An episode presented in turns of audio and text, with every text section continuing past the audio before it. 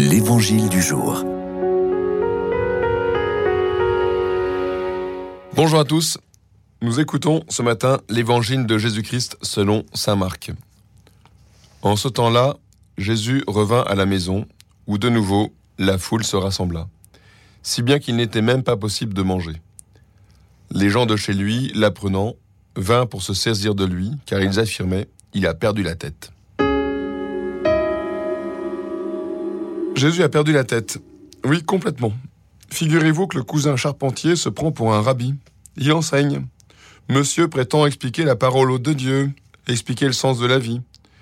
L'autre jour, il a même répondu aux pharisiens et a remis en cause les règles bien établies du sabbat.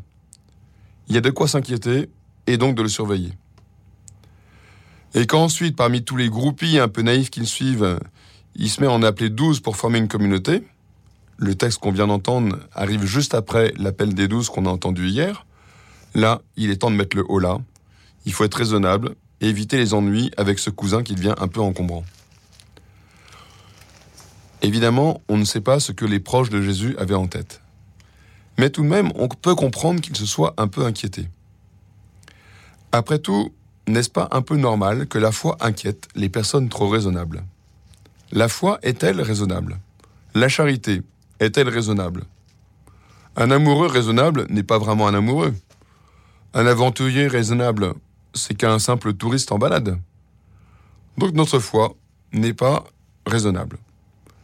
Certes, elle ne doit pas être irrationnelle.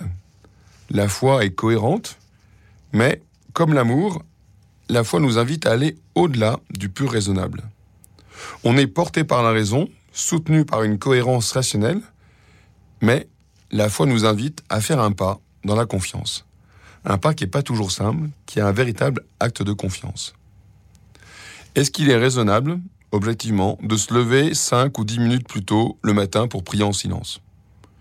Est-ce que c'est raisonnable d'écouter un inconnu commenter un texte vieux de 2000 ans alors qu'on pourrait écouter une bonne musique ou un commentaire sur l'actualité?